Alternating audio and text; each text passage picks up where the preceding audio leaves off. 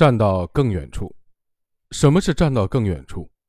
假如你处在 A 一点，困扰你的问题发生在 A 一点，你想做的选择也出现在 A 一点，然后，请你站得更远一点，也就是 A 二点，比如五年之后，也可能十年之后，你再回头审视你现在的问题或现在的选择，你会有什么样的发现和感受？之前我遇到一位咨询者，他说自己很想摆脱在学校任教的工作。换个行业重新发展。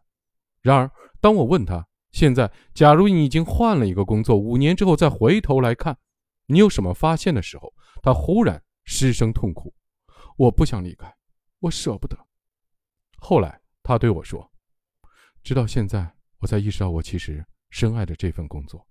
之所以想换个行业，不过是因为我现在实在讨厌工作中的一部分，那就是评职称的那部分。所以。”我非常痛苦，一心想要逃避离开，却忘记了自己对这份工作的热爱。如果仅从当下的视角出发，这位咨询者的的确是一心一意的想要摆脱现在的这份工作，因为工作中的评职称的部分让他感到极度的厌恶和难以忍受，同时他也没能找到更好的方法来面对这个问题。于是，在日积月累之下，他有了一定要摆脱现在这份工作的想法。然而，当我问：“现在，假如你已经换了一个工作，五年之后回头再来看，你有什么发现的时候？”他就被我带出了持续已久的情绪，有了另一种完全不同的感受，那种只有在失去之后才会意识到的感受，那就是他自己其实还深深的爱着这份教书育人的工作。这。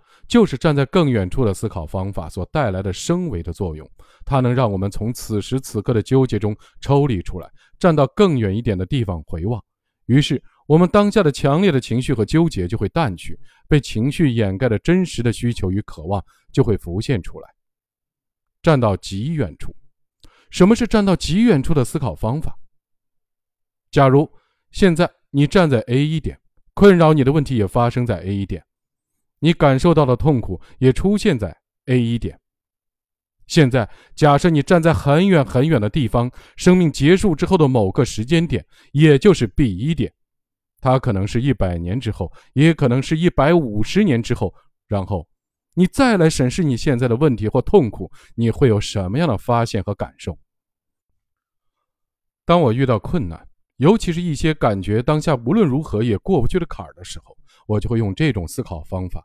每次都有收获，比如有段时间我非常在意外界的评价，这让我深受其扰。这时我就假设自己到了两百年以后，然后我的内心就涌起了一种感觉：这些都算什么呀？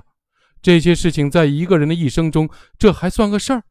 然而，如果把它放到整个漫长且没有终点的时间中，放到漫长的人类历史中，它就连一朵流云都算不上。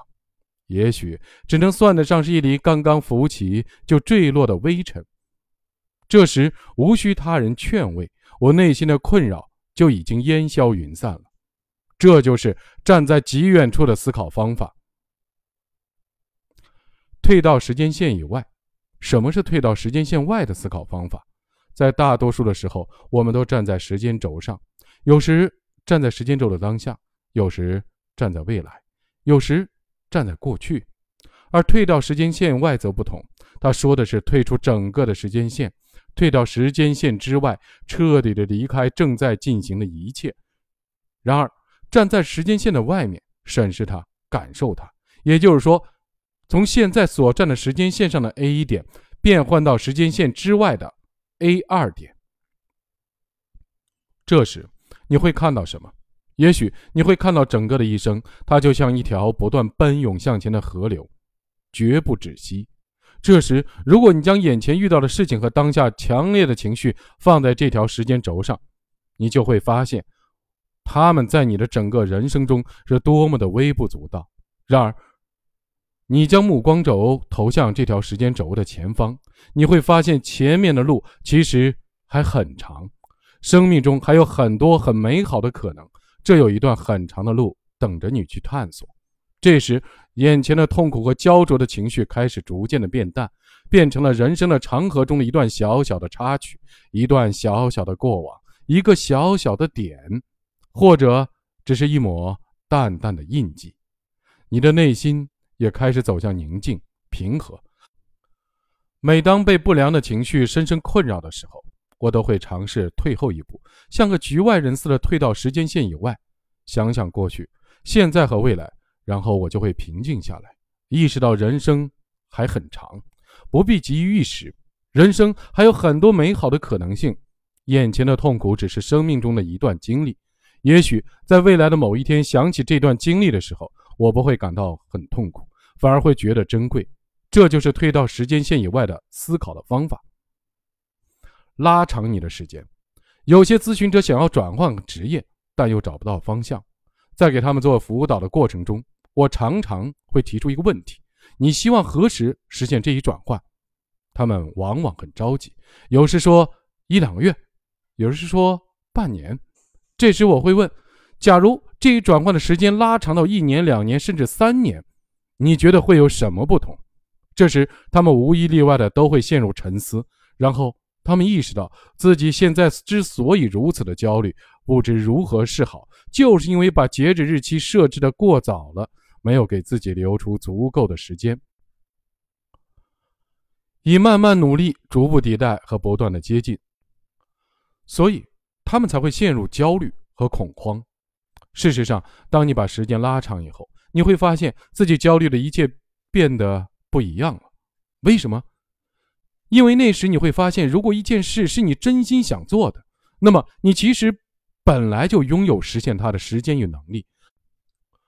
根本无需如此着急，更无需焦虑和恐慌。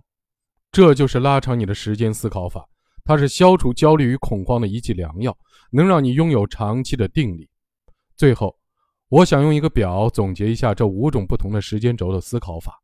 这时你会发现，每当你运用一种时间轴的思考方法时，你能更有效地应对自己的某类问题。这就是升维思考的力量。大家看不到这张图。但是跟前面读的内容是一样的。如果想看到这张图，就去买书。谢谢。